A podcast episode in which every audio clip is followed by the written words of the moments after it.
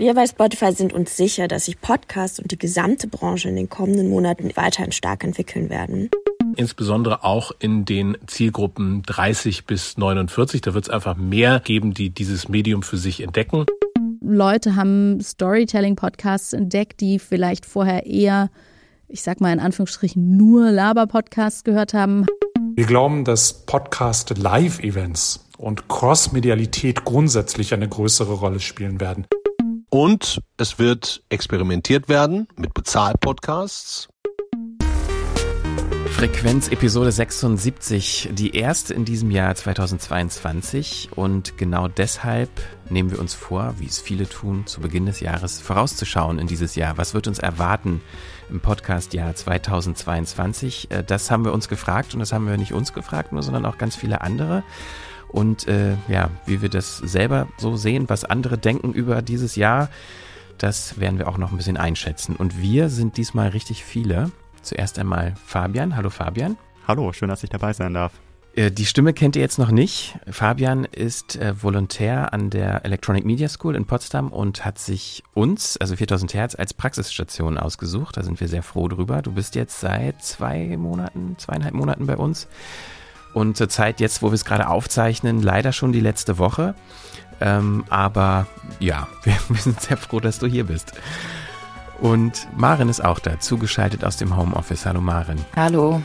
Und Nikolas natürlich auch. Hallo Nikolas. Hallo. Und ich bin Christian und jetzt geht's los. Ja, ich habe es gerade schon gesagt, wir wollen so ein bisschen ins Jahr 2022 vorausschauen. Und äh, Fabian war so nett und hat sich umgehört für uns in der Podcast-Branche, was ganz viele verschiedene Player glauben, was so passieren wird. Vielleicht erstmal so ein ganz grober Überblick, Fabian. Welche Bereiche hast du angefragt?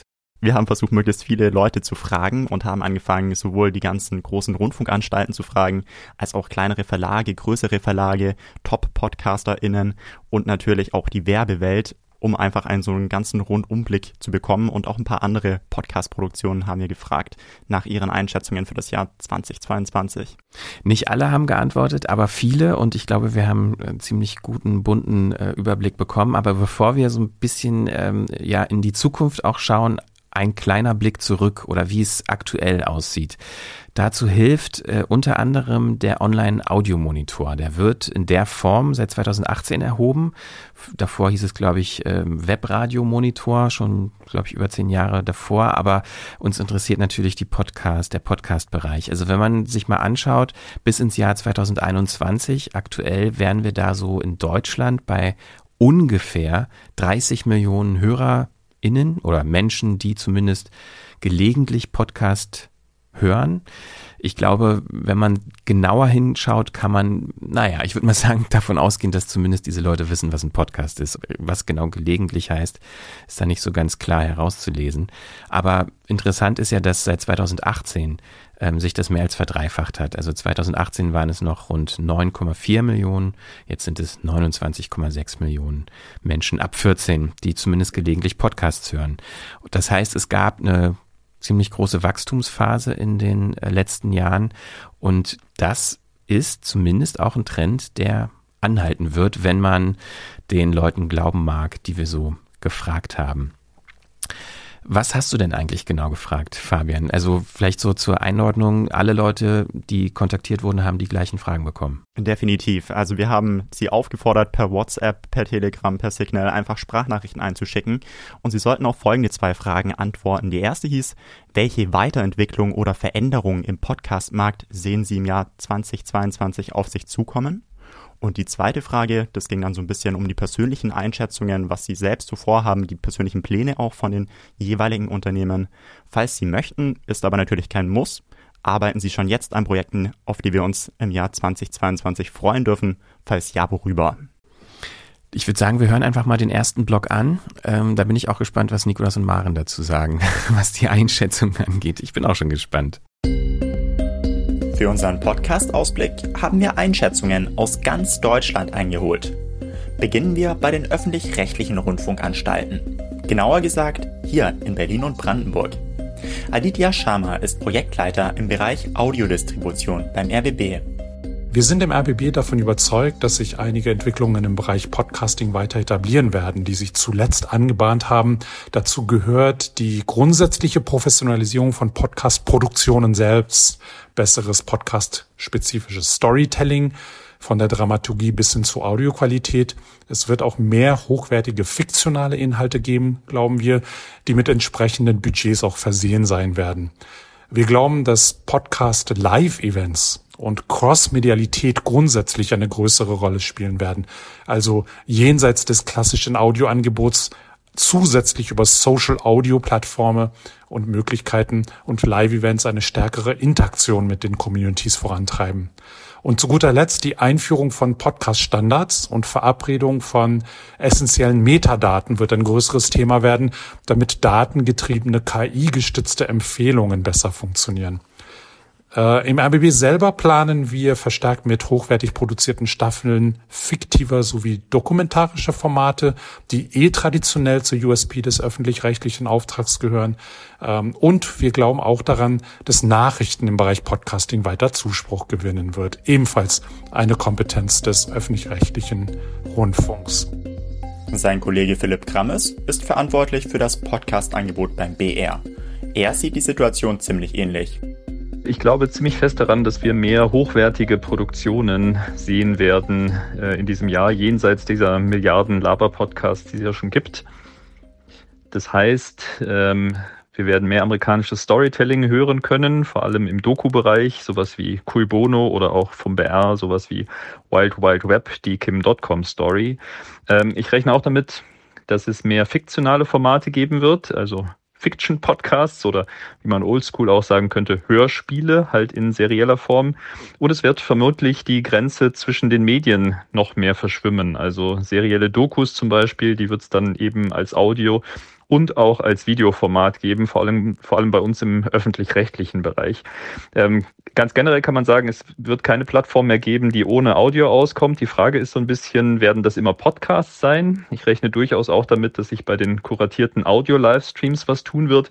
Das ist eine große Herausforderung für alle, die Radio machen ähm, was 2022 bleiben wird. Leider ist das Discovery-Problem, also wie machen wir auf neue Podcasts aufmerksam, vor allem Menschen, die bisher noch keine Podcasts nutzen. Ja, Soweit der Ausblick für dieses Jahr. Noch äh, der kleine Teaser vom Bayerischen Rundfunk. Wir arbeiten unter anderem an der zweiten Staffel von Wild Wild Web. Dort wird es wieder um einen deutschen Internetpionier gehen und ich garantiere, dass das richtig gut werden wird. Einen ganz neuen Trend hat hingegen Norbert Grunder entdeckt. Er leitet den Programmbereich Audiostrategie beim NDR. Insgesamt wird der Podcastmarkt weiter wachsen, insbesondere auch in den Zielgruppen 30 bis 49. Da wird es einfach mehr Nutzerinnen und Nutzer geben, die dieses Medium für sich entdecken. Ich glaube zudem, dass es auch mehr aufwendige Doku-Formate, so wie Cui Bono, geben wird, weil da jetzt wahrscheinlich eine ganze Menge in der Pipeline ist. Insgesamt aber eine Entwicklung, dass der Podcastmarkt noch breiter und bunter wird. Also ich glaube, wir werden noch viel stärker in den äh, Mainstream gehen mit dem äh, Podcastmarkt und es wird auch insgesamt mehr Formate für HörerInnen in der Zielgruppe Zielgruppe 30 bis 49 geben, also in dieser Potenzialzielgruppe, die ich gerade schon genannt habe, bei der es auch noch ein Wachstum geben wird. Also insgesamt äh, bleibt das Jahr 2022 ein sehr, sehr spannendes Podcast-Jahr. Und Katrin Weller betreut die Podcasts und Audioplattformen vom Deutschlandradio. Sie ist sich sicher, dass der Podcast-Boom nicht nur Chancen, sondern auch große Herausforderungen mit sich bringt. Immer mehr Menschen hören Podcasts. Für viele gehört das fest zum Alltag dazu. Und ich glaube, dass dieser Trend, dass der sich auch 2022 fortsetzen wird. Also es wird noch viel mehr neue Podcasts geben. Es werden noch mehr Podcast-Produzentinnen und Produzenten auf den Plan treten. Und das Publikum hat damit eine noch größere Auswahl. Deshalb wird es vielleicht aber auch ein bisschen schwieriger, den persönlich passenden Podcast zu finden, weshalb wir noch mehr darin investieren wollen, dass unsere Podcasts gut auffindbar sind. Als Deutschlandradio haben wir natürlich eine lange Audioerfahrung und auch die journalistische Kompetenz im Haus. Und das gilt es dann zu verbinden, immer wieder auch mit neuen innovativen Anwendungen. Zum Beispiel hat das Team vom Politik-Podcast bei Twitter Spaces live mit Userinnen und Usern diskutiert und daraus im vergangenen Jahr erfolgreiche Podcast-Folgen produziert. Und gleichzeitig, neben diesen neuen Anwendungen, die erscheinen, wollen wir auch unsere eigene Plattform stärken, die DLF Audiothek App. Diese Plattform ist natürlich ganz wichtig für unsere eigenen neuen Podcasts, auch um die Abhängigkeit von den Drittplattformen zu verringern. Da erscheint jetzt gleich zu Jahresbeginn eine neue App-Version, die unter anderem dann die Verlinkung von Podcasts leichter macht. Und wir planen natürlich einige neue Podcasts. Ja, soweit ähm, die Eindrücke beziehungsweise Prognosen zum Jahr 2022 aus dem Bereich der öffentlich-rechtlichen Rundfunksender. Also wir hatten RBB, BR, NDR und Deutschlandradio. Ähm, bevor ihr dazu was sagt, also was ich total interessant finde, Nikolas, vielleicht erinnerst du dich auch noch an die Zeit, äh, so vor, weiß ich nicht, ein paar Jahren, fünf, sechs Jahren, als man so auf Konferenzen war, wo auch Podcast schon Thema war wo ich mich immer gefragt habe, wo sind eigentlich die Leute von den öffentlich-rechtlichen? So, also immer wenn vor ein paar Jahren, da hatte man den Eindruck, ähm, dass im öffentlich-rechtlichen Rundfunk Podcast irgendwie schon ein Begriff war, aber irgendwie mit so einer gewissen Arroganz verbunden, die heißt, ja, wir machen doch schon lange Podcast. Wir haben doch Podcast. Alle unsere Audioinhalte kann man auch online hören. Gehen Sie doch einfach auf unsere Webseite und da können Sie das anhören. So. Und als, als müsste man sich gar nicht darum kümmern. Und ich finde, das hat sich ja total verändert. Ne? Wenn man das jetzt hört, da ist klar, Podcast ist da total integriert, total in der Denke mit drin und auch ein ganz wichtiger Bestandteil. Ähm, und das jetzt nochmal so komprimiert zu hören, finde ich dann doch eine erstaunliche Entwicklung. Ich weiß nicht, wie, wie es euch da geht oder wie es dir auch vor allen Dingen geht, Nikolas. Du hattest ja damals das auch so mitbekommen. Ja, also, ja, also ich meine, das ist irgendwie so der Lauf der Dinge. Ne? Ich meine, das sind irgendwie große Schiffe, die müssen erstmal eine Kurve hinlegen, das dauert eine ganze Weile ähm, bis dann mal eine neue Strategie irgendwie äh, begonnen werden kann. Ähm, und natürlich war das so, also ich erinnere mich auch noch so, es gab so eine so eine Veranstaltung beim äh, CCC-Kongress im, äh, ich weiß gar nicht mehr, wie, wie, dieses, also jedenfalls hier in Berlin. Und da saß so ein Mensch, ich glaube der damalige äh, Redaktionsleiter oder so von, von Deutschlandfunk Nova und Tim Pritlove auf dem, auf dem äh, Podium. Und ich glaube, was irgendwie damals so ein bisschen äh, das Problem war, dass viele, äh, gerade, also ich rede jetzt von Deutschland, ne, also viele PodcasterInnen so ein bisschen äh, so aufgetreten sind, als hätten sie irgendwie das Audio jetzt erfunden und so neu gemacht. Also ich glaube, ich, ich hatte damals auch so eine so eine so eine Neulingsarroganz, ja eigentlich ohne wirklich Ahnung von der Materie, aber ich habe halt gedacht, ich habe was geblickt, also so ein bisschen wie so ein pubertierender. Und die sind dann so auch den äh, Radioleuten gegenübergetreten. Und ich glaube, da gab es auch erstmal so einen Abwehrreflex, wo die Leute gedacht haben, naja, das ist jetzt halt irgend so ein Scheiß aus dem Internet. Irgendwelche Nerds labern da über ihre, über ihre MacBooks oder so. Und äh, damit muss ich mich nicht beschäftigen. Und außerdem hören ja alle im Radio, äh, im Autoradio. Also was soll ich mit dem Scheiß? So. Und ich glaube, ähm, das war genauso blöd, äh, die Reaktion darauf, wie halt das sehr selbstbewusste Auftreten. So, ne? Und so konnte man die Leute auch nicht kriegen. Und ich glaube, es gab halt dann so ein paar Sachen wie eben Serial und so Sachen. Also muss man jetzt nicht groß erzählen, aber die dann irgendwie klar gemacht haben, hier gibt's irgendwie ein neues Audiophänomen. Und das ist ja jetzt alles schon Jahre her. Also äh, ich verstehe, was du meinst, aber ich habe mich jetzt schon dran gewöhnt, dass die Podcast ernst nehmen. Ja, klar, ich meine, das sieht man ja auch äh, in den ne, bei Apple Podcasts, bei Spotify, wie viele Produktionen da auch ganz oben mitspielen, die aus den öffentlich-rechtlichen Anstalten kommen. Ich glaube, die haben jetzt auch sowieso Thinktanks teilweise, ne? so Audio-Thinktanks, also beim NDR zumindest. Also da, da hat man das Gefühl, da gibt es halt Leute, die wirklich über, über diese verschiedenen ähm, Sachen und auch diese Crossover-Sachen und so dann wirklich auch strategisch nachdenken. Ne? Ja. Es gibt ja auch das Deutschland äh, Radio Lab oder ich weiß gar nicht, wie es jetzt heißt. Also ich meine, mhm. da haben sich genau solche Sachen eben gebildet. Irgendwann wurde dann klar, ah, okay, wir müssen über Audio nochmal nachdenken. Ja, also ein Begriff, der jetzt hier öfter fiel, war ja so Crossmedialität. Das ist tatsächlich auch was, was ich mich schon so lange gefragt habe. Ich meine, wir hatten es hin und wieder in der Frequenz auch. Wir haben auch einmal für darüber berichtet, wie wir eine Podcast-Serie gemacht haben, der eine ZDF-Doku mal zugrunde lag, ähm, die gefälschten Auschwitz-Tagebücher.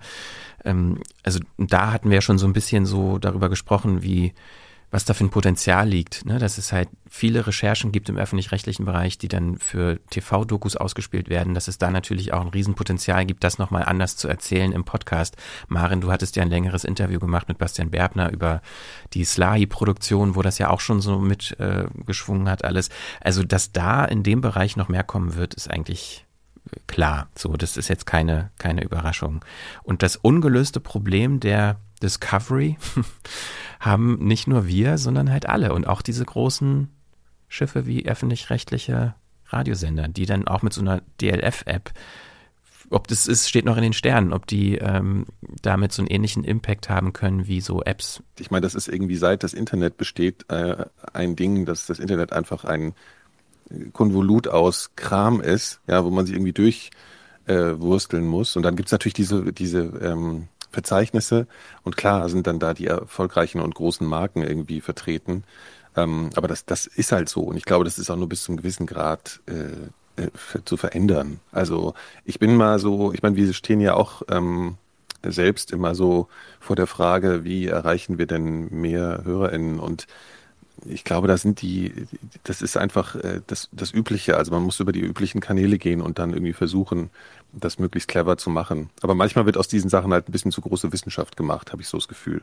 Also als gäbe es dann noch Geheimnisse zu entdecken, wie man sich ähm, auf sich aufmerksam machen kann. Aber mal hier kleine interne Umfrage würde mich interessieren. Ähm, hört ihr eher über so Podcatcher und Streaming-Apps oder habt ihr auch dedizierte Apps von zum Beispiel Radiosendern? Fabian, wie ist das bei dir? Also ich habe schon welche runtergeladen, aber ich glaube, Spotify ist trotzdem einfach der Platz, wo sich einfach alles bündelt und deswegen nutzt man es auch sehr stark. Also das ist bei mir so der, der Trend. Was würde dich überzeugen, zum Beispiel sowas wie eine DLF-App äh, zu nutzen? Also was müsste da drin passieren, dass man sich dafür entscheidet? Ich glaube, es müssten schon einfach sehr, sehr viele Inhalte zusammenkommen und es müsste einfach alles gebündelt sein. Und das ist halt der große Vorteil, den ich bei Spotify leider immer noch sehe, auch wenn ich eben die ganzen anderen Medienhäuser verstehen kann, dass man eben dagegen vorgehen muss und vielleicht selbst Plattformen entwickelt, wo man Sachen anbietet, dass man eben nicht so abhängig ist. Das ist ein bisschen schwierig. Für wie realistisch haltet ihr das, dass zum Beispiel ja der öffentlich-rechtliche Rundfunk sagt hier, wir haben jetzt unsere eigene Plattform und ab jetzt gibt es das nur noch da. Werbefrei, ohne Datensammlung, aber nicht mehr auf Spotify, nicht mehr auf Apple Podcasts, nur noch in dieser App. Äh, einstelliger Prozentbereich. Also weil, weil ich glaube, das Problem ist ein bisschen, dass ich glaube, ich der öffentlich-rechtliche Rundfunk ein bisschen zu sehr einschüchtern lässt von diesen Playern. So, also das ist einfach ein, ein Punkt, wo ich das Gefühl habe, dass das nicht notwendig wäre. Aber das ist so ein bisschen vorausseilendes Gehorsam, weil, weil man natürlich immer das Gefühl hat, auch in diesen Institutionen vielleicht ein bisschen hinten dran zu sein mit irgendwie neuen Entwicklungen. Man will aber unbedingt nicht hinten dran sein und die Reaktion darauf ist dann eben auf diesen hippen Plattformen so stattfinden zu wollen. Ne? Und ich glaube, dass ähm, es eigentlich sinnvoll wäre, ähm, da ein größeres Selbstbewusstsein zu haben also ich denke auch, dass Fabian recht hat, dass so von der User-Seite, wenn man jetzt auf die große Menge der Menschen guckt, dass halt einfach, also sowohl was Plattform als auch was Paid angeht, ähm, irgendwie attraktiv ist, halt vieles zusammen zu haben, weil auch irgendwie Netflix einfach so ein Player ist, wo man das irgendwie gewohnt ist, dass man halt Rundumschläge für irgendwelche ähm, monatlichen Preise bekommt. Und ich kann mir schon vorstellen, dass es im Großen und Ganzen dann auch in so eine Richtung irgendwann gehen wird, dass man halt nicht mehr einzelne Podcasts hier oder da bezahlt, sondern irgendwie ne, so viel wie möglich kriegen will. Und das ist halt ein Vorteil eben von, von so den großen Playern, ne, dass die das halt vielleicht anbieten können irgendwann mal. Ne. Andererseits, also gerade beim Deutschlandfunk, ich habe jetzt auch in diesem Online-Monitor ein bisschen geguckt, also nach den gro richtig großen Playern sind die das die meistgenutzte ähm, App. Also es kommt, glaube ich, ähm, Dort war aufgelistet erst Spotify, dann YouTube, dann Amazon Music und dann kommt die DLF-App. Also das fand ich ganz interessant. Für die macht es, glaube ich, schon richtig Sinn, da auch weiter rein zu investieren. Und ich glaube, dass die viele Radiohörer ähm, bei sich bündeln und dass die tatsächlich auch diese etwas ältere Zielgruppe ähm, relativ viel ähm, diese, diese Angebote des Öffentlich-Rechtlichen nutzt, um auch Podcasts zu hören, unter anderem aber um auch Radioprogramm zu hören. Also insofern macht das, glaube ich, ähm, so für die Sinn, das weiter, weiter zu machen. Und die haben ja vielleicht auch noch eine unique äh, Zielgruppe, so ein bisschen, die sie da an der Hand haben. Ne? Ja, ich glaube, was man auch nicht ähm, unterm Tisch kehren darf, ist die dahinterliegende Philosophie des öffentlich-rechtlichen auch, weil also ne, wenn jeder zahlen muss dafür, will man eigentlich auch auf allen Kanälen, die man zur Verfügung hat, ja auch diese Inhalte bekommen. Ich glaube, das wäre auch schwierig zu sagen, es ist jetzt nicht mehr auf Spotify, nicht mehr an Apple Podcast und es ist nur noch in der eigenen App, weil man ja ja, viele ähm, HörerInnen sind ja nun mal auf diesen Plattformen und vielleicht auch nur auf diesen Plattformen und ich finde, die haben auch ein Recht, darauf, über diese Plattform diese Inhalte zu beziehen. Es ist ja letztendlich auch so ein Distributionsgedanke. Ähm, wenn man das auf frühere Wege sieht, ich meine, du kannst ja oder konntest ja Radio und Fernsehen auch über, über Funk, äh, über Satellit, über Kabel, über jeden dieser Distributionswege bist du an diese Inhalte gekommen. Und wenn man das überträgt auf das ja dann doch sehr spezifische Medium Podcast, könnte man auch argumentieren, okay, dann muss das aber auch über all diese Plattformen und Kanäle auch auffindbar sein. Ähm, Aber das ist natürlich ein bisschen, oh Gott, wir, kommen, wir, nähern uns der schrecklichen Plattformisierungsdiskussion, aber wir machen, wir gehen mal nicht so in die, in die Tiefe. Aber das ist, äh, da, du hast ja jetzt einmal technische Verbreitungswege erwähnt, ne, sozusagen Vergleich beim Funk, also ne, äh, traditionell, und dann eben auf einmal die Plattform eines privaten Unternehmens. Ja, ich habe jetzt in erster Linie die HörerInnen-Perspektive. Ja, ja, klar, klar, mhm. klar. Das ist natürlich die, sicher.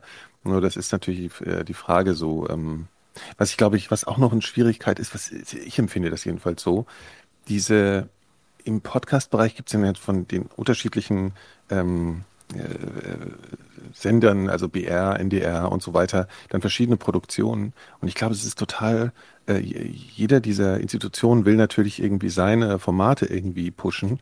Aber ich glaube, ähm, es ist da total schwierig, wenn man oder verwirrend auch für die Hörerschaft, ist das jetzt, war das jetzt vom NDR, war das jetzt vom BR oder vom RBB, diese Produktion? Und wenn das noch aufgefächert wird im Angebot, das ist total schwierig, glaube ich. Also da ist, glaube ich, so diese äh, total wichtig, dass das irgendwie mal so zusammengeführt wird und jede Anstalt will dann natürlich sich da irgendwie auch darstellen und so, aber das ist, glaube ich, nicht sehr hilfreich, wenn es um das Buzzword Discovery geht.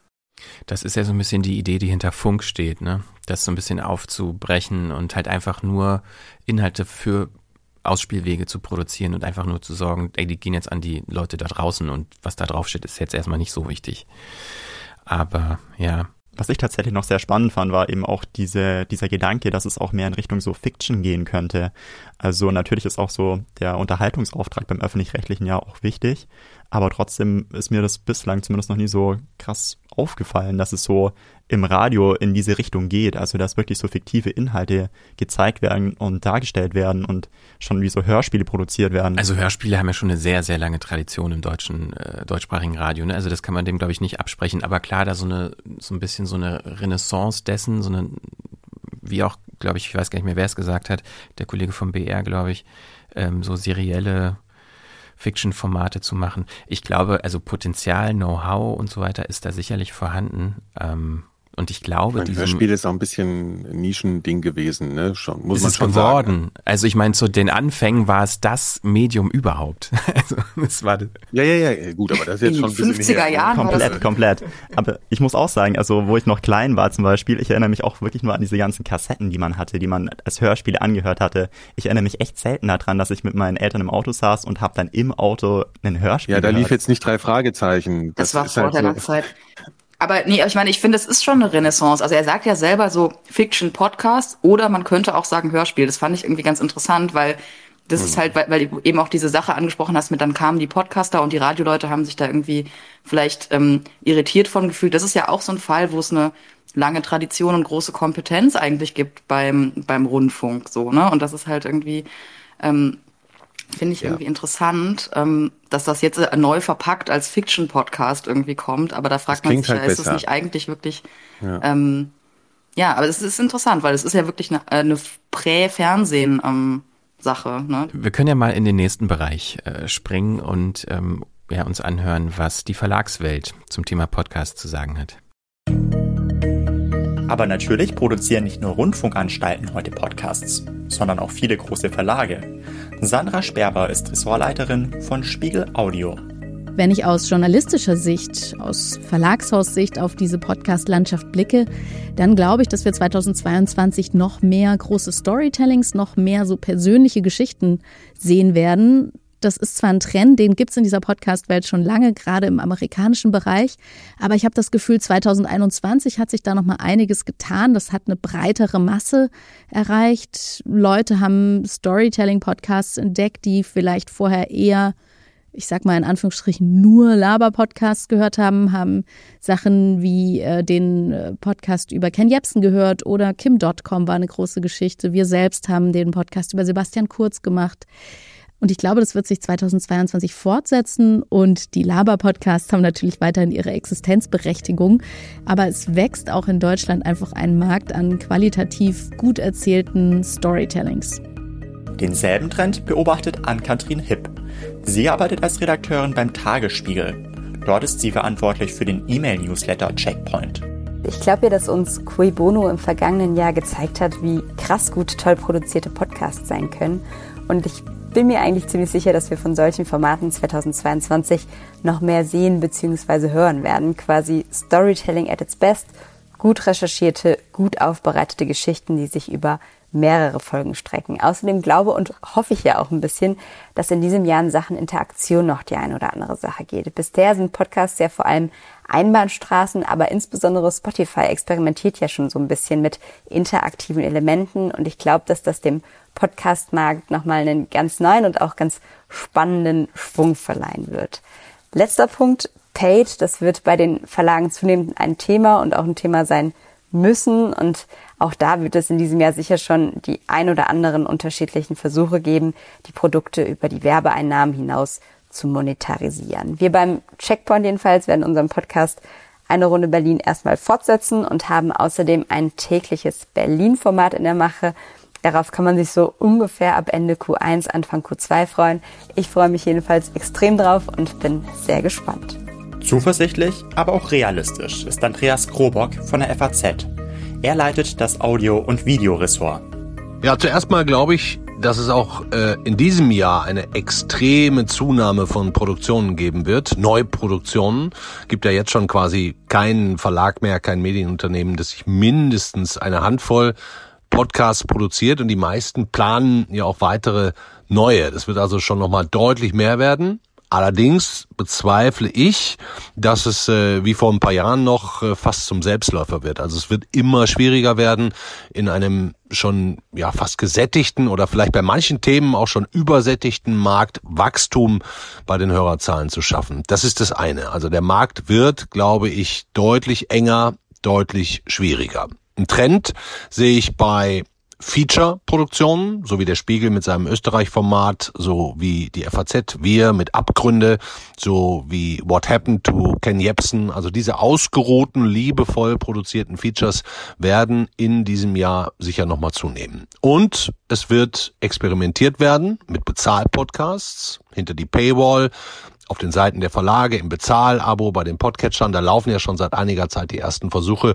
Ähm, das wird sicher mehr werden und spannend zu sehen, wie die Leute das annehmen. Und er fügt hinzu, ja, auch die FAZ arbeitet an Projekten für das Jahr 2022. Ähm, ich kann jetzt noch nicht allzu viel verraten, aber was ich sagen kann, ist, dass wir auf jeden Fall im Laufe des ersten Halbjahres einen Auslandspodcast ähm, launchen werden. Wir haben ja bei der FAZ ein wirklich riesiges Auslandskorrespondentennetzwerk und dieses Plus, was wir da den meisten privaten Medienunternehmen gegenüber haben, das wollen wir natürlich auch spielen. Und das ist das Einzige, was ich schon verraten kann. Also ein Auslandspodcast, Auslandspolitik wird in den nächsten Monaten kommen dass der Ausblick, äh, Einschätzung aus der Verlagswelt, also wir hatten Spiegel, Tagesspiegel und FAZ, ähm, fand ich durchaus interessant. Gerade so der erste Bereich, weiß nicht, wie es euch da geht, oder auch dir, Nikolas, wieder, diese, diese Euphorie, diese Begeisterung für Storytelling und der Wunsch, dann doch irgendwie was anderes machen zu wollen, erinnert mich an uns am Anfang. Ne? Wir hatten so den Blick in die USA und in Deutschland gab es fast nur Talkformate und wir sind damals mit 4000 Hertz angetreten und haben gesagt, hier, wir wollen jetzt auch gern viel mehr produzierte Inhalte machen, Storytelling, der Begriff war damals auch sehr äh, ja, im Umlauf bei uns. Ähm, ich bin mal gespannt, ob der, ja, ob die Verlagswelt das schafft, was wir dann, so ehrlich muss man sein, in der Form nicht geschafft haben? Ja, naja, wir haben ja so ein paar Sachen schon gemacht, aber das jetzt zum regelmäßigen Geschäftsmodell zu machen als private kleine Firma ist natürlich irgendwie auch ein bisschen schwierig. So, also ohne, höchstens man geht in Kooperation und alles, das, darüber kann man jetzt lange reden. Natürlich wird es immer diese, diese erzählerischen Feature-Sachen geben oder diese Serien und so. Das ist ja immer nur die Frage, das verpufft ja dann auch irgendwie relativ schnell. Es hat natürlich einen Nachhall, also wie man jetzt sieht, es gab jetzt mal einmal so ein paar Sachen und alle beziehen sich dann auf dieselben Dinge. Ähm, wo, wo man auch das Gefühl hat, da gibt es irgendwie noch so eine gewisse frische Begeisterung für etwas, was es eigentlich schon länger gibt, halt in einer anderen Sprache so. Und ähm, ich glaube, also ich hätte eher so eine Prognose, dass sich da vielleicht so eine Art von ähm, Geschmackskompetenz oder Be Beurteilungskompetenz noch ein bisschen mehr schärft, weil ich glaube, das ist jetzt immer alles noch ziemlich angehypt. Und ich glaube eigentlich, dass die Sachen, die jetzt so sehr erfolgreich waren, zum Teil eigentlich Dinge sind, die, wenn sie im amerikanischen Markt aufgetaucht wären, da vielleicht inhaltlich noch deutlich mehr kritisiert worden wären oder eben nicht so erfolgreich, weil es, glaube ich, nicht ganz die Qualität hat, so ähm, die es vielleicht so manchmal erwähnt hat. Also das ist jetzt einfach so meine meine Wahrnehmung. Also ähm, ich habe immer noch das Gefühl, da da brennt halt so ein Hype. Es wird ja auch immer gesagt ähm, von jedem jetzt hier eigentlich so. Ähm, ja, das wird jetzt noch viel mehr wachsen und das geht immer noch weiter und alles so.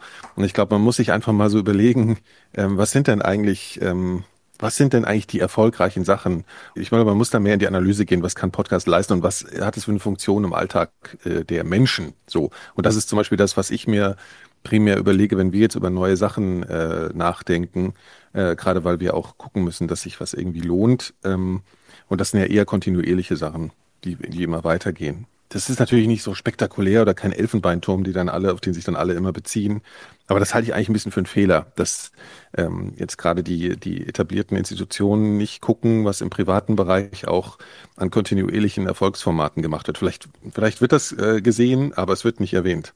Und ich glaube, das sind eigentlich eher die großen, wichtigen Sachen beim Podcast. Und das wird dann schnell so als Laber-Podcast bezeichnet, ne, was irgendwie nicht so ganz stimmt. So, Schweigen im Wald. Nee, ich habe nur gerade kurz gewartet, weil ich den Eindruck hatte, Maren wollte was sagen. Sie sah so aus. Mir ist aufgefallen, dass einerseits gesagt wurde, jetzt mehrfach der Trend geht halt zu mehr produziertem Storytelling und andererseits zu Interaktion und ähm, Live-Events und diesem fast schon User-Generated äh, Content oder so, was ja total unterschiedliche Dinge sind. Ne? Also das eine sehr autorenlastig, ähm, das andere ist eben so, was wollt ihr denn hören? Also das ist halt, und ich glaube schon, dass es auch stimmt, dass beides stattfinden wird und stattfindet.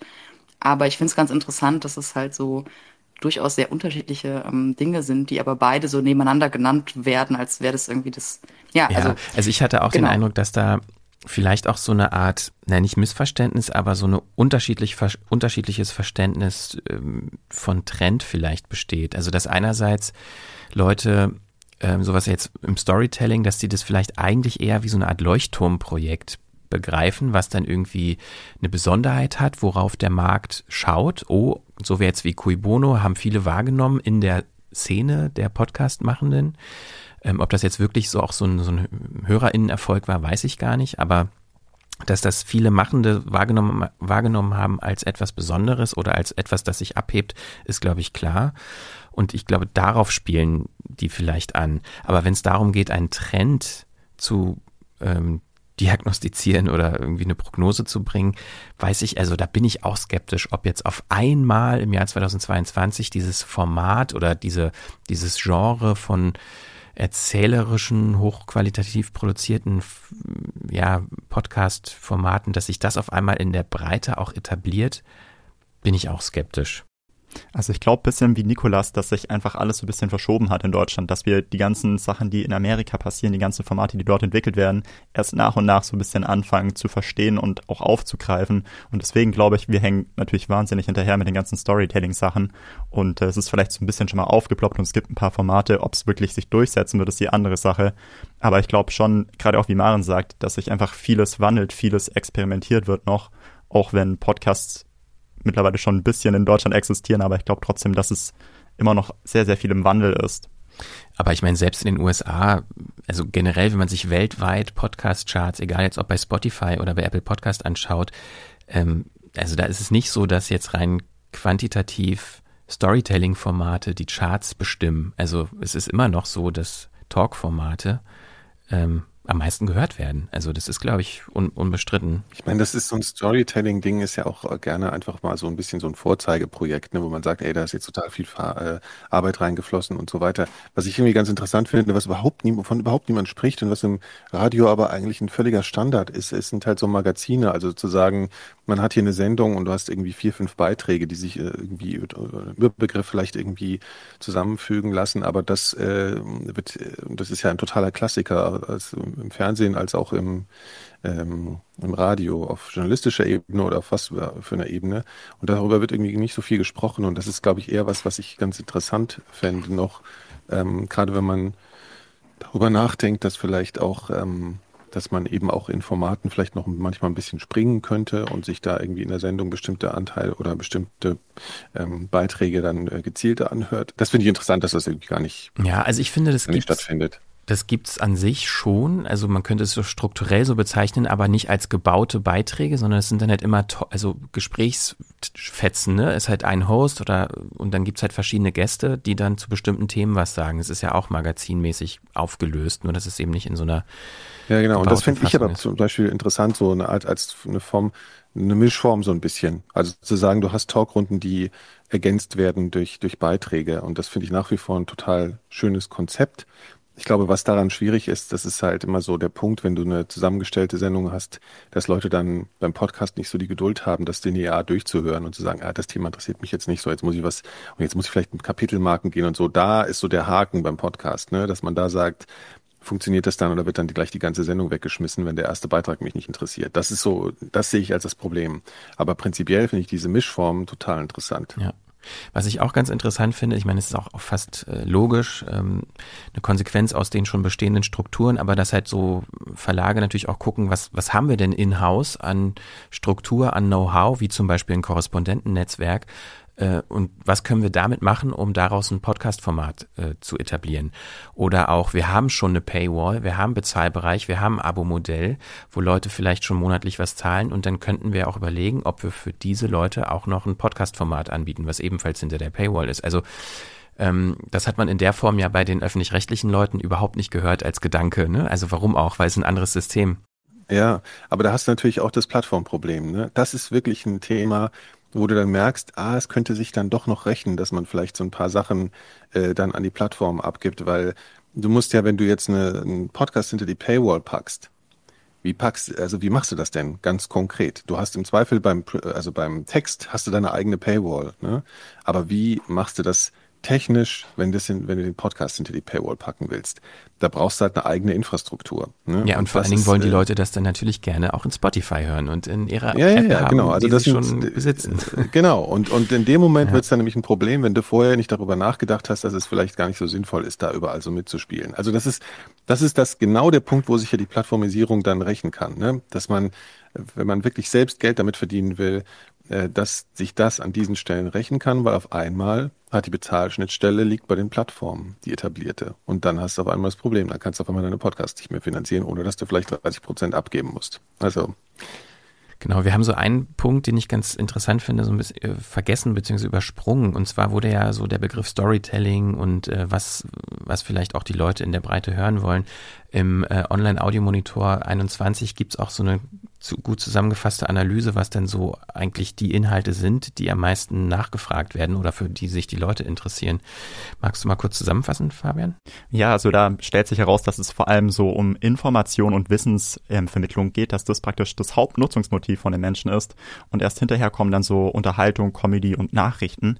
Was mich am meisten beeindruckt hat, ist tatsächlich, also ich dachte immer auch, oder zumindest wird da auch sehr, sehr viel geredet, dass True Crime so einen sehr, sehr hohen Anteil hat. Und wenn man auch ähm, bei den ganzen Charts schaut, dann kommen auch sehr, sehr viele True Crime Formate und das ist relativ weit hinten erst. Also ich glaube, das kommt auf Platz 1, 2, 3, 4, 5 erst.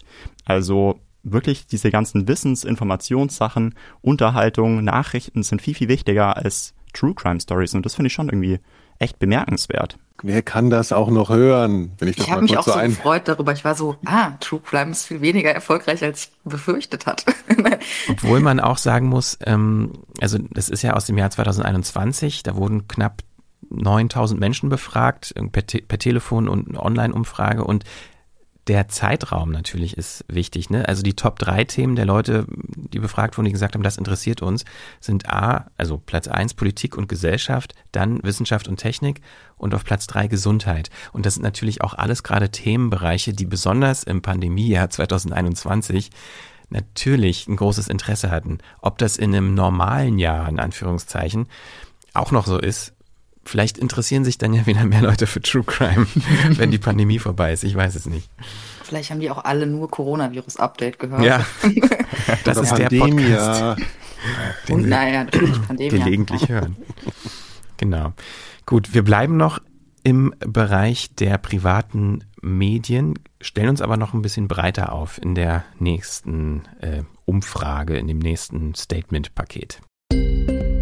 Sehr vielversprechend für alle, die Podcasts lieben, sind definitiv die Einschätzungen der privaten Medienhäuser. Beginnen wir mit Alexander Kravczyk, dem Senior Vice President von 7-One Audio.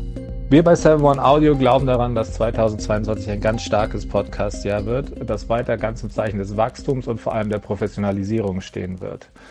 Das kommt vor allem daher, dass immer mehr Geld in den Podcast-Markt fließt. Auf der einen Seite durch direkte Investitionen oder, oder Investoren, die in Podcast-Firmen investieren. Auf der anderen Seite fließt auch immer mehr Geld aus dem Werbemarkt in Podcasts. Also wie wir als einer der größten Podcast-Vermarkter in Deutschland merken, dass wir immer mehr Kunden haben und diese Kunden auch immer größere Budgets bei uns lassen. Und vor allem auch, dass die ganzen Prozesse dahinter immer, immer, immer automatisierter werden. Gutes Beispiel ist zum Beispiel das Reporting wir reporten nur noch Ad Impressions und gar nicht mehr nach dem IAB 2.0 Standard, weil das viel nachvollziehbarer ist. Das führt dann auf der anderen Seite dazu, dass auch die ganzen Produktionen immer professioneller werden. Ähm, Talk-Formate werden viel aufwendiger produziert. Aber ich glaube, es wird auch viele Überraschungen geben. Ich glaube, es gibt auch, wird auch viele Formate aus anderen Medienformen, die man kennt. Ich denke zum Beispiel an Shows, Unterhaltungsshows oder sowas, dass diese dann auch bald im, im Podcast-Format geben wird. Ähm, was uns angeht, bei 7 One Audio, wir haben Großes vor dieses Jahr. Wir haben viel in der Planung. Anfangen werden wir am Februar, Anfang Februar mit einem ganz tollen neuen Comedy-Podcast. Da darf ich allerdings noch nicht zu viel dazu sagen. Ich kann nur sagen, hört rein Anfang Februar. Ihr werdet es finden auf allen Podcast-Plattformen, die es da gibt. An die Prognose von Kraftschick knüpft auch Miriam Trunk an. Sie leitet die Bertelsmann Audio Alliance. Ich denke, in erster Linie wird der Podcast-Markt weiter wachsen und dem Trend ähm, in USA und auch in UK folgen, nämlich dass der Werbemarkt noch größer wird, dass noch mehr Kunden und Kundinnen das Potenzial vom Podcast als Werbemedium entdecken und damit auch die Möglichkeiten für die Kreativen wachsen. Also ich denke, es wird mehr neue Erzählformen geben, ähm, es wird noch mehr ausprobiert. Und ein weiterer Trend, den ich tatsächlich äh, sehe, den wir aber schon seit Jahren sehen und er ist dennoch noch nicht so richtig durchgebrochen, ist das Thema Vodcast, also wie Video und Podcast. Ich denke, auch da wird weiter ausprobiert werden. Aber trotzdem glaube ich, Podcast bleibt weiterhin ein Audiomedium und ähm, auch vor allem auch im Audiobereich ist noch einiges möglich an Erzählweise, an Erzählform und auch an verschiedensten Dingen, die jetzt noch gar nicht so absehbar sind. Trunk hat außerdem angekündigt, eines unserer größten Projekte nächstes Jahr ist definitiv unsere Plattform RTL Plus. Wir werden AudioNow nächstes Jahr weiterentwickeln. Es wird Teil von RTL Plus und als starker Kooperationspartner ist dieser mit ihrem Musikkatalog dabei und auch Random House Audio mit den starken Hörbüchern. Und dementsprechend zünden wir quasi die nächste Stufe. Ähm, mit dabei werden natürlich viele tolle Produktionen sein. Wir sind jetzt schon im Markt unterwegs mit spannenden Produktionsfirmen, wo wir beauftragen für nächstes Jahr und gleichzeitig natürlich auch starke Eigenproduktionen Produktion entwickeln. Ähm, und das wird dann alles auf RTL Plus nächstes Jahr sichtbar sein. Ähm, so konkret kann ich also werden. Ich freue mich wahnsinnig drauf. Es wird ein spannendes Jahr. Die Möglichkeiten für uns PodcastmacherInnen wachsen. Und ähm, ja, es wird nicht langweilig mit diesem Medium. Ja, fand ich auch interessant. Natürlich, äh, wenn da ähm, ja Unternehmen sind, unter deren, wie sagt man, unter deren Hut auch Fernsehsender stecken, ist da irgendwie immer noch so ein bisschen so Video auch schwingt mit. Das fand ich besonders interessant. Videopodcasts werden auch eine größere Rolle spielen, haben wir da gehört. Ähm, ich dachte eigentlich, das wäre vorbei. so, das ist, war ganz am Anfang ja auch so, dass äh, so der, der Vodcast, so dieser Begriff, der war irgendwann, gab es den mal und dann gab es den irgendwann gar nicht mehr. Jetzt kommt er angeblich wieder zurück. Vodcast habe ich gerade zum ersten Mal gehört. Echt? Da habe ich ganz andere Assoziationen. Ja, das hat ich so alkoholische. Ja, das gab am Anfang als diese, als diese Distributionstechnik, ne, also dieses RSS, also wo Podcasts darüber ausgeliefert werden, da wurde am Anfang auch, ähm, konnte man da, oder wurde, kann man ja technisch immer noch, wurden auch Videodateien mit ausgespielt. Das war mal ein Ding. ja, es gibt ja auch irgendwie so, glaube ich, so eine Konkurrenzplattform, die heißt, äh, ich glaube, YouTube oder so heißt die.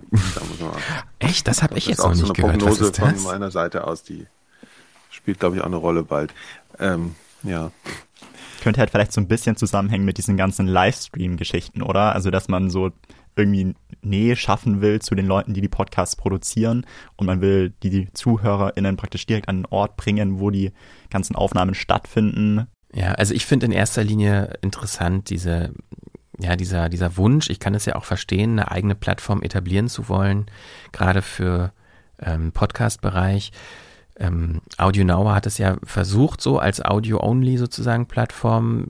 Ähm, jetzt, ne, also nach außen hin wird gesagt, wir zünden die nächste Stufe. Man könnte auch kritisch anmerken, vielleicht hat das so nicht geklappt. Jetzt wird versucht, sich breiter aufzustellen, noch mit anderen Medieninhalten ähm, aus der aus dem Bereich der Pro7 Sat1 Gruppe, ne, also 7 One gehört der, ist ja, glaube ich, Teil davon. Korrigiert mich, wenn ich Quatsch erzähle. Ähm, die hatten ja FIO, ähm, die jetzt in der Form als, als einzelne, als eigene Plattform und App für Audioinhalte ja auch nicht mehr existieren.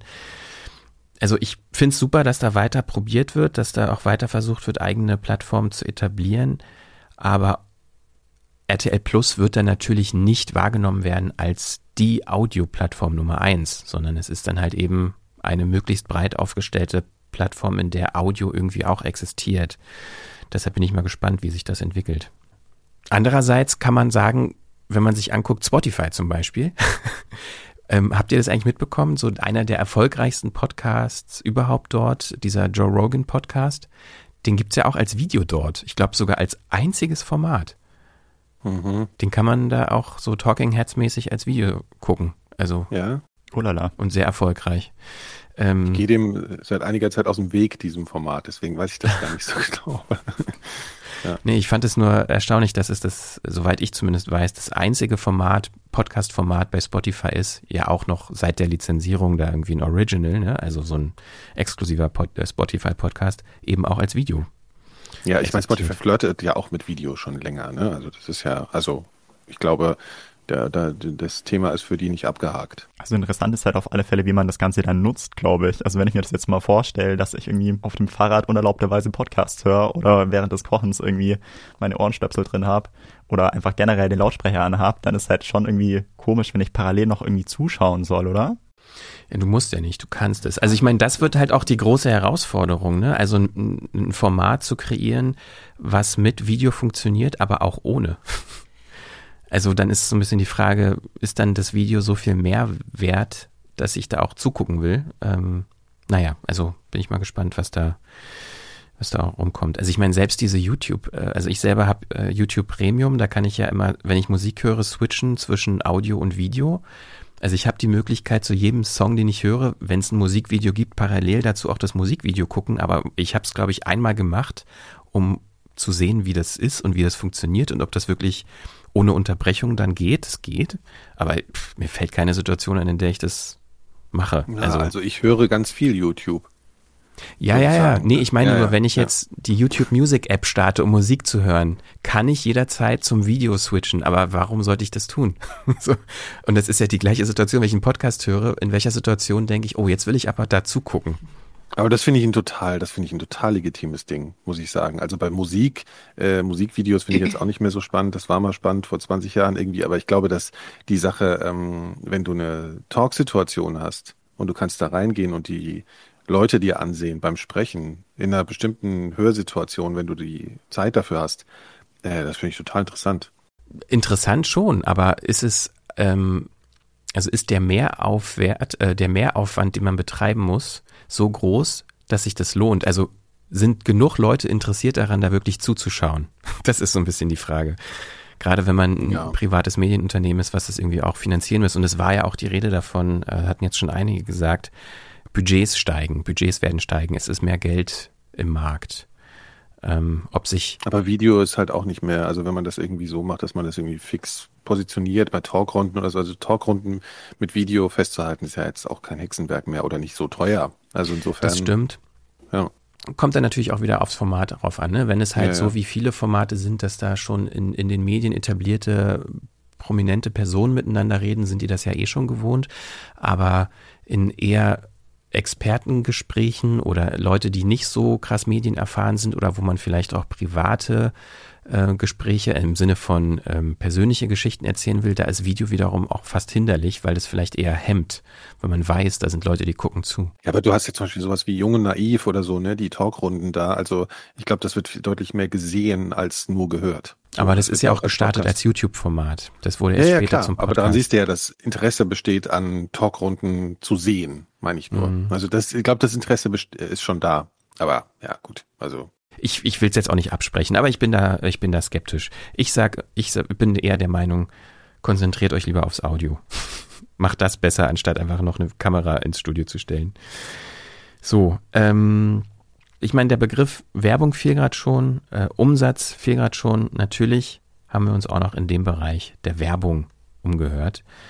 Hören wir doch mal, was äh, da so kommt. Natürlich müssen Podcasts aber auch finanziert werden. Deswegen haben wir auch zwei Einschätzungen aus der Werbewelt eingeholt. Tina Jürgens, Managing Director bei Zebra AudioNet, fasst das bisher Gesagte ziemlich gut zusammen und ergänzt es um eine interessante Perspektive. Auf alle Fälle sehe ich wieder ein weiteres Wachstum, also mehr Podcast-Shows und mehr Umsatz, den wir über Podcast-Werbung generieren. Die Shows werden sich aus meiner Sicht weiter inhaltlich ausdifferenzieren und es auch mehr Shows für sehr unterschiedliche Zielgruppen geben. Ich kann mir vorstellen, es gibt mehr Storytelling-Formate. Ich kann mir vorstellen, dass es mehr Adaptionen von TV-Shows für Audios gibt. Ansonsten wird für die Branche das Thema Standardisierung weiter ein Thema sein. Also Standardisierung von Werbeformaten, von Reichweitenmessung. Das ist in Bezug auf die Werbekundschaft ähm, sehr, sehr wichtig, ähm, aus Gründen der Transparenz und auch der Glaubwürdigkeit. Ansonsten interessiert mich natürlich, wie sich das Thema Direct Subscriptions bei den Plattformen entwickeln wird. Überhaupt, wie verhalten sich die DSPs in diesem Jahr äh, im Bereich Podcast? Und wir Zebras wollen natürlich für 2022 weiter neue Werbekunden für äh, das Thema Podcast begeistern und überhaupt die Gattung voranbringen und weiter professionalisieren. Unsere Partner haben schon viele spannende neue Produktionen angekündigt. Wir setzen unsere Eigenproduktionen Nachruf auf mich und Kill Royale fort in 2022. Über beides freuen wir uns. Ja, und ansonsten ist diese Branche ja herrlich dynamisch. Ich gehe also davon aus, dass es ein aufregendes Jahr werden wird. Und Christoph Aras von der ARD-Werbung Sales and Services geht noch mehr ins Detail. Er leitet das Produktmanagement Digitale Medien. Ich denke, dass ein großer Teil Data sein wird. Sprich, welche Daten kann man ähm, im Rahmen eines Reportings oder im Rahmen einer Performance den Werbung treibenden äh, Agenturen zur Verfügung stellen. Das ist ein, ein, ein großes Segment, ähm, wie die einzelnen Formate äh, performen. Ähm, dann wird sicherlich das Thema DRI, ähm, äh, Dynamic Ad Insertion, ähm, weiterhin ein großes Thema sein, ähm, wie automatisiert, und zwar jetzt mal ganz speziell Werbeform unabhängig, aber wie ähm, Werbung eben in Podcasts ausgeliefert werden kann und wie die Vorteile von dieser Technologie genutzt werden können. Das ist aus meiner Sicht ein weiterer großer Punkt für 2022. Und natürlich ähm, die The das Thema, wie Werbungtreibende in den Podcasts stattfinden. Also finden sie statt als reines Podcast-Audio-Ad, also ein bisschen standardisierter, oder als äh, den Goldstandard der Werbeform, nämlich als Native-Ad von dem Host gesprochen, bestenfalls sogar. Also das sind so Themen, die ähm, äh, ich dann so im Bereich der Kreation verorten würde. Also zusammengefasst, wir haben einmal die ähm, Data-Seite, wir haben die äh, Auslieferungsseite über ähm, Ad-Server-Systeme und wir haben als drittes Segment äh, die Kreation, um als Werbungtreibender im Podcast äh, auf sich aufmerksam machen zu können. Das also die äh, Statements, kleiner Disclaimer an der Stelle ist, glaube ich, angebracht. Also sowohl Zebra Audio als auch die ARD Sales and Services äh, sind Partner von uns. Also die vermarkten unsere Formate, das äh, wollten wir an der Stelle noch einmal kurz sagen. Ja, also mehr Geld. Es gibt mehr Geld. Werden wir jetzt endlich reich, Nikolas? Ja, auf jeden Fall. Ich freue mich schon total. Und ja. wird auch automatisch alles besser, weil mehr Geld drin ist. Stimmt, man muss gar nicht mehr arbeiten. Man kriegt einfach Geld, weil alles automatisch passiert. Ja. Ich warte noch auf die Dynamic Podcast Creation. Das, äh, da, da große Stücke. KI und so, glaube ich, ist ein Riesending.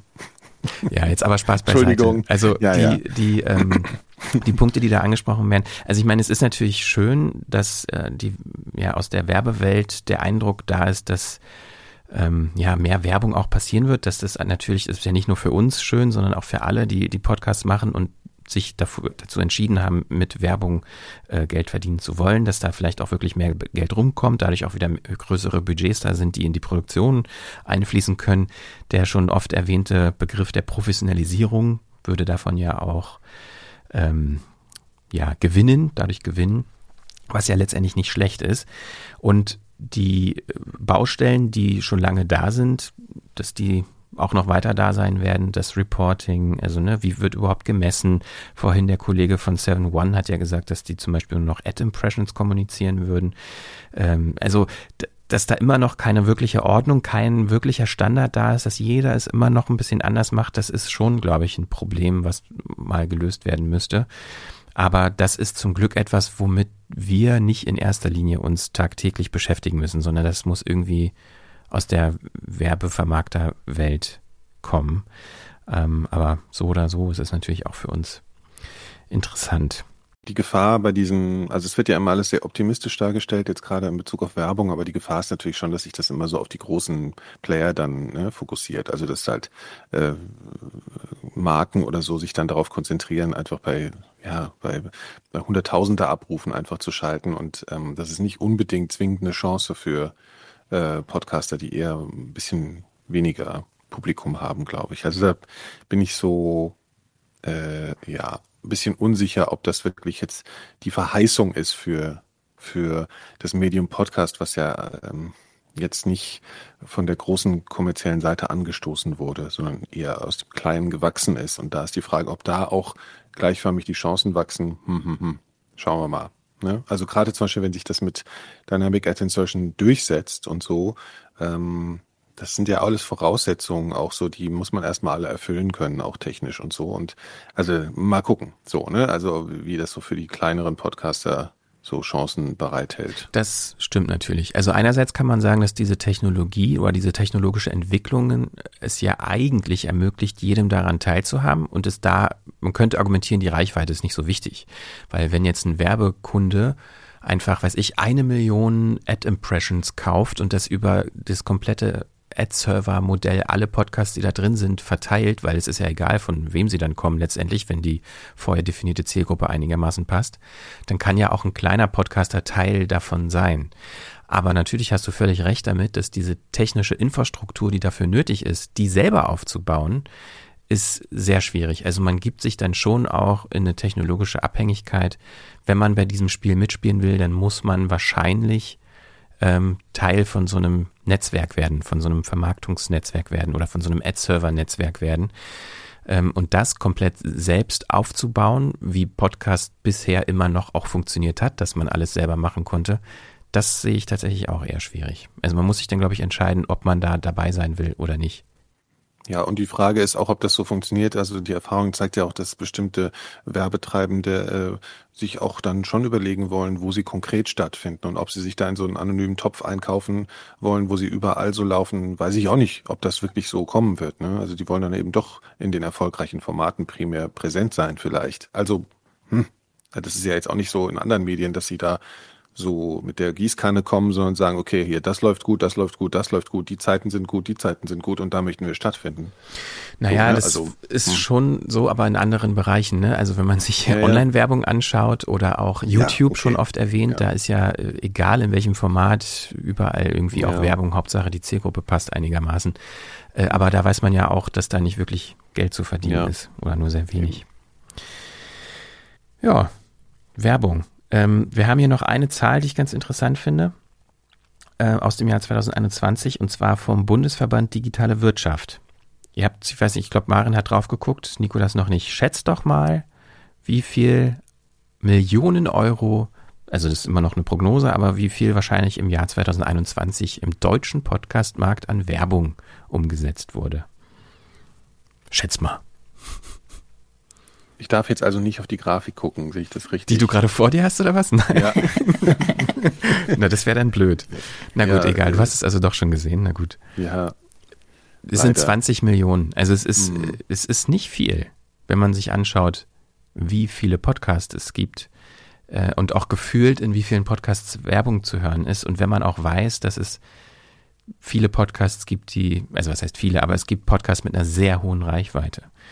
Ähm, also da ist wirklich 20 Millionen Euro, wenn diese Zahl denn stimmen sollte, es ist wie gesagt eine Prognose, wirklich nicht viel. Das heißt, dieser Markt ist noch sehr, sehr, sehr, sehr am Anfang. Also unterm Strich, niemand wird richtig reich mit Podcast, kann man auch mal so festhalten. Wir haben noch eine Rubrik beziehungsweise eine Statement-Sammlung. und die wir zum Schluss, die haben wir uns zum Schluss aufgehoben. Und zwar die Audioplattform. Aber was wäre ein Podcast-Ausblick ohne Audioplattformen? Thomas Chabin arbeitet bei dieser. Da ist er Country Manager für Deutschland, Österreich und die Schweiz. Auch im Jahr 2022 wird sich der Podcast-Markt weiter professionalisieren und wachsen. Vielleicht nicht mehr ganz mit derselben Dynamik der letzten beiden Jahre, aber dennoch sehr signifikant. Was die einzelnen Genres betrifft, so sehe ich persönlich weiterhin True Crime und Comedy ganz weit vorne. Das sind im Übrigen auch die beiden Genres, die bei dieser am besten funktionieren. Daneben werden wir aber immer mehr qualitativ hochwertige Doku-Formate bekommen, genauso wie fiktionale Podcasts, die schon eher an ein Hörspiel erinnern. Ja, vielleicht werden wir sogar sehr bald ganze Daily Audio Soaps bekommen. Denn ich glaube, es wird immer mehr crossmediale Projekte geben. So hat dieser beispielsweise im letzten Dezember den exklusiven Podcast zu der Zone-Doku Underground of Berlin sehr erfolgreich gelauncht. Was den Technologiebereich betrifft, dort sehe ich große Fortschritte im Bereich Text-to-Speech. Und das hat natürlich einen sehr großen Einfluss auf künftige Podcast-Produktionen. Und das hat dieser laut Chabin dieses Jahr geplant. Nachdem wir unsere Podcast-Nutzung bei dieser in Deutschland im letzten Jahr um über 40 Prozent gegenüber Vorjahr steigern konnten, werden wir natürlich auch im Jahr 2022 unser Podcast-Angebot auf dieser in Deutschland weiter ausbauen. Entsprechend freue ich mich schon sehr auf all die Shows, die unser Editorial-Team produzieren wird. Bereits schon ganz bald können sich unsere Hörer und Hörerinnen auf die zweite Staffel unseres True Crime-Formates Gang Stories freuen, welche wir auch dieses Mal wieder mit dem Rapper Contra K umgesetzt haben. Darüber hinaus arbeitet unser Team gerade an vielen weiteren exklusiven Podcasts, über die wir aktuell leider noch nicht so viel sagen dürfen. Ganz optimistisch ist auch Spotify. Sarul Krause-Jentsch arbeitet dort als Head of Studios für die Länder Deutschland, Österreich und Schweiz. Wir bei Spotify sind uns sicher, dass sich Podcast und die gesamte Branche in den kommenden Monaten in Deutschland und weltweit weiterhin stark entwickeln werden. Das Potenzial von Audio ist noch lange nicht ausgeschöpft. Wir sehen es als unsere Aus Aufgabe, diesen Wachstumsprozess auf technischer sowie natürlich auf inhaltlicher Ebene voranzutreiben. Seit letztem Jahr bieten wir beispielsweise CreatorInnen interaktive Features wie Q&As und Umfragen und wir sind davon überzeugt, dass 2022 viele unserer neuen Features wie Music and Talk, aber auch Videopodcasts und Interaktivität von noch mehr PodcasterInnen genutzt werden. Besonders spannend für CreatorInnen finde ich auch unsere neuen Möglichkeiten, zusätzliche Inhalte zu monetarisieren. Und ich gehe davon aus, dass im Content-Bereich auch wieder ganz viele spannende Neuheiten geben wird. Wir beispielsweise starten im Januar unsere erste deutsche Podcast-Game-Show und bringen damit ein wirklich neuartiges Format auf den Markt. Ich freue mich auf jeden Fall, bin ganz gespannt, wie es ankommt. Für alle Podcast-Begeisterten, die noch tiefer in die Branche eintauchen wollen, hosten wir am 5. Mai mit OIS den ersten großen Podcast-Summit in Deutschland. Hier geben dann große Podcast-Persönlichkeiten, aber auch internationale SpeakerInnen Einblicke in aktuelle Trends, neue Ansätze und Erfolgsstrategien. Also von Kreation, Produktion, Monetarisierung bis hin zu wirklich tollen Live-Podcasts wird es für alle, die sich für das Thema begeistern, was geben. Ich freue mich schon wahnsinnig auf das Wiedersehen. Auch hier nochmal ein kurzer Disclaimer. Ähm, die äh, Produktionen, die von dieser gerade erwähnt wurden, da äh, war, waren wir auch dran beteiligt. Also es war jetzt nicht in, an, vorher irgendwie abgesprochen. Wir haben einfach die Fragen, die gestellt wurden, die habt ihr am Anfang auch gehört. Ähm, also das kam halt einfach so von dieser. Nicht, dass hier ein komischer Eindruck vielleicht erweckt wird.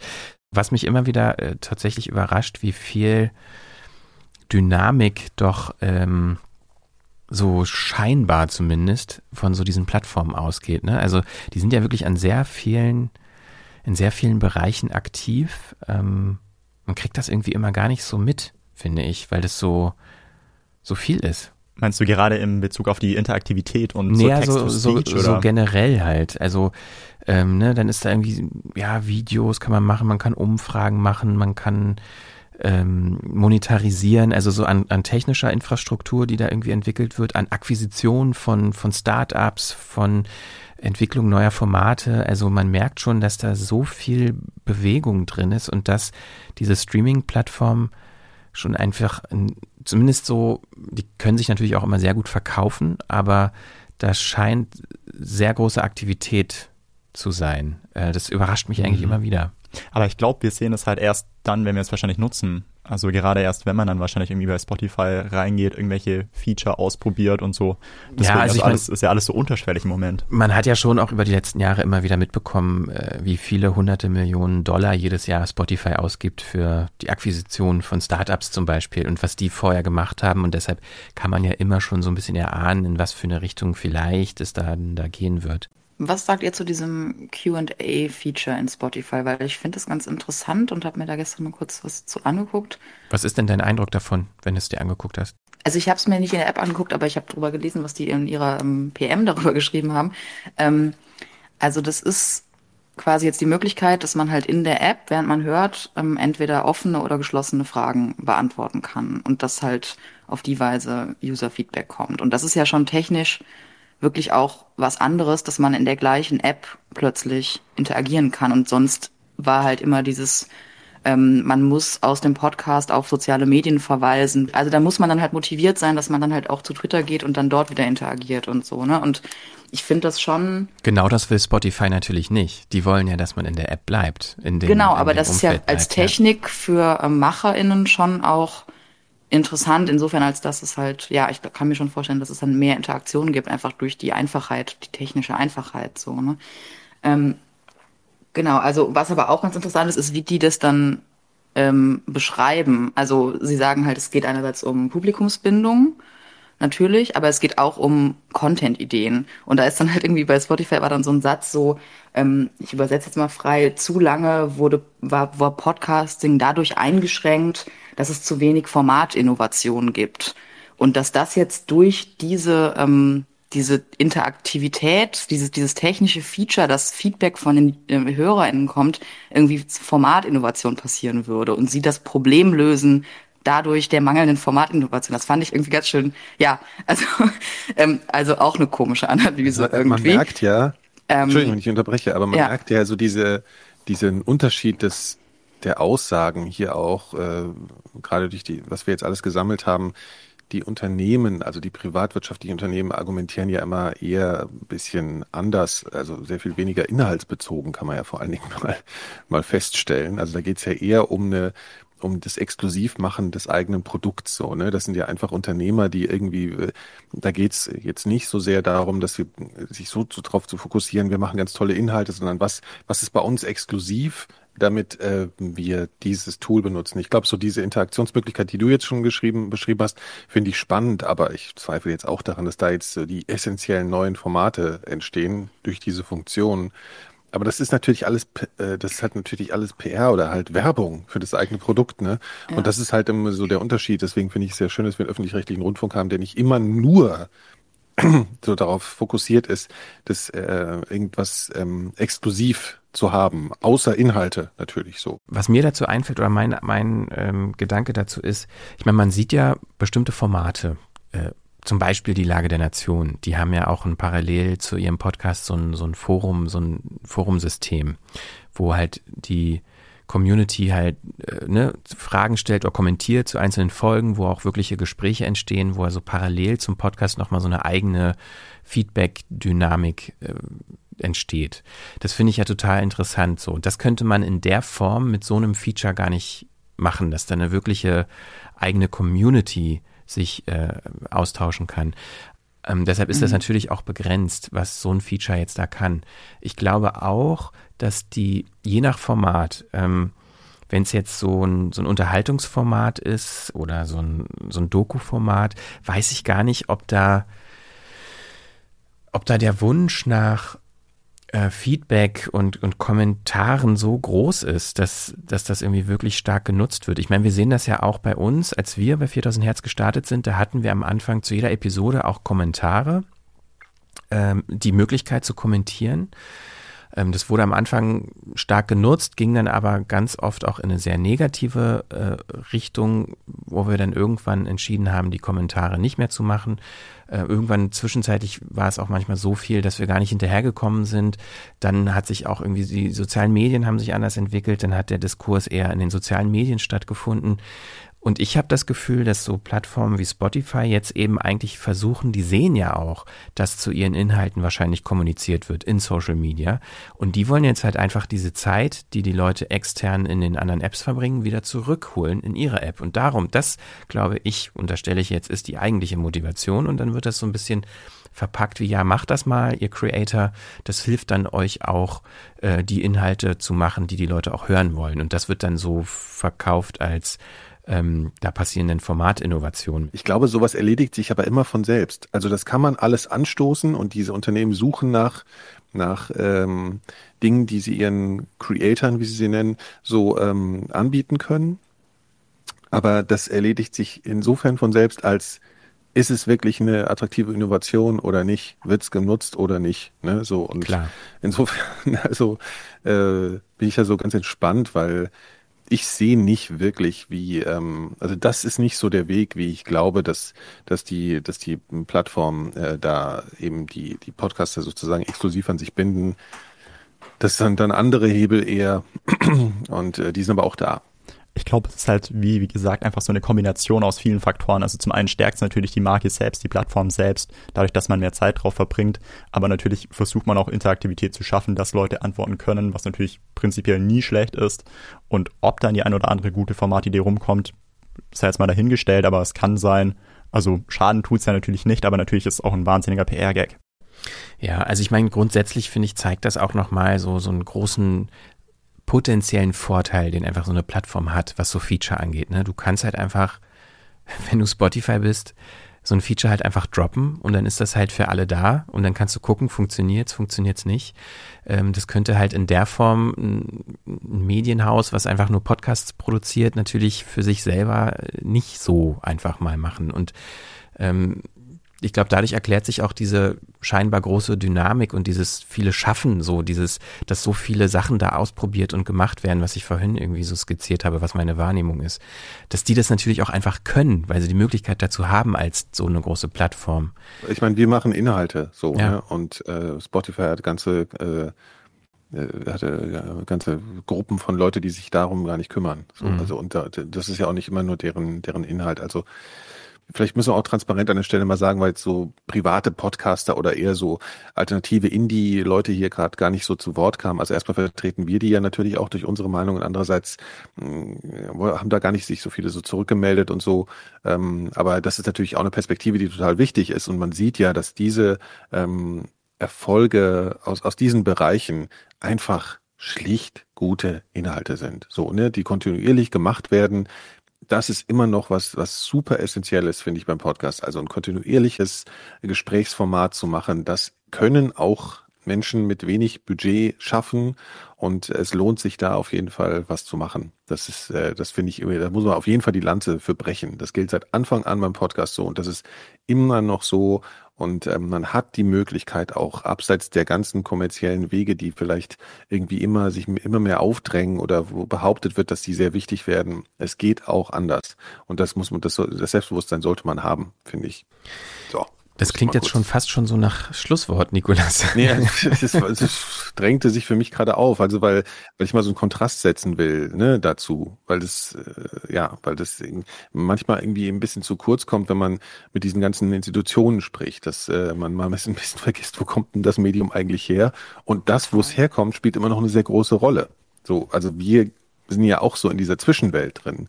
Und ähm, ja, wir haben jetzt auch nicht die Riesenhebel, aber es ist trotzdem, äh, es funktioniert. Ne? Ja, ich meine, wir haben ja auch gesagt, wir wollen so ein bisschen in das Jahr 2022 äh, schauen und ich glaube, was man, egal ob jetzt Indie PodcasterInnen oder große Medienhäuser, was alle, glaube ich, teilen würden, ist, dass das sich weiterentwickelt, dass es ein Wachstum gibt und dass auch mehr Werkzeuge zur Verfügung stehen. Und ähm, das kann man, glaube ich, schon auch für alle irgendwie festhalten. Und das, alle, die wir jetzt gefragt haben, also da war ja niemand dabei, der gesagt hat, also ja, also Podcast, ganz ehrlich, also das Ding ist tot. So Ende des Jahres gibt's das nicht mehr, interessiert sich nicht mehr dafür. Äh, wir hören damit auf. So, das hat ja nun niemand gesagt. Insofern. Okay, aber da, also das ist ja klar, dass die Leute, die wir gefragt haben, das nicht sagen. das ja. stimmt natürlich einerseits, klar würde das so niemand sagen, aber äh, es deutet ja eigentlich nichts darauf hin, dass es so kommen könnte.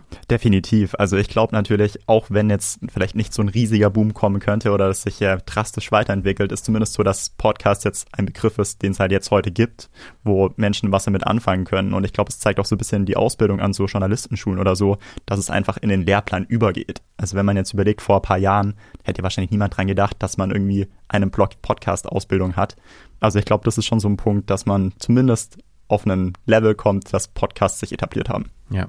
Und interessant ist auch, dass die Bereiche, die angesprochen wurden, also äh, Fiction, da können wir schon mal so ein bisschen teasern, da haben wir was in der Mache für dieses Jahr, ähm, was so serielles Format angeht. Ähm, dann haben wir auch im Bereich Unterhaltung, Comedy, Talk, man könnte vielleicht sogar so an, Anleihen Game von Game Show, wie auch immer, oder Show könnte man da auch mit reinwerfen. Das ist auch in der Mache. Also die, ähm, ich sag mal, die Bereiche, die jetzt ja schon in einigen, von einigen Menschen so erwähnt wurden, die im Jahr 2022 wichtig werden könnten, das deckt sich schon auch in Bruchteilen bei uns, würde ich sagen. Das ist jetzt nicht so, dass uns das alles völlig fremd wäre und wir sagen würden, also nee, das sehen wir ganz anders.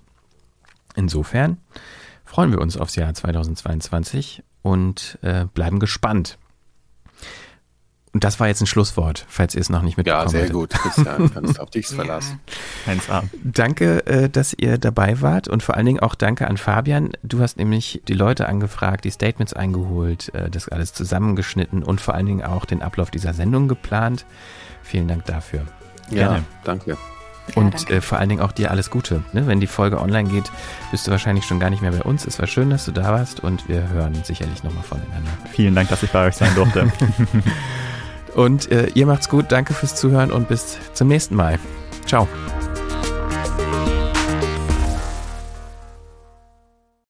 Eine Produktion von 4000 Hertz.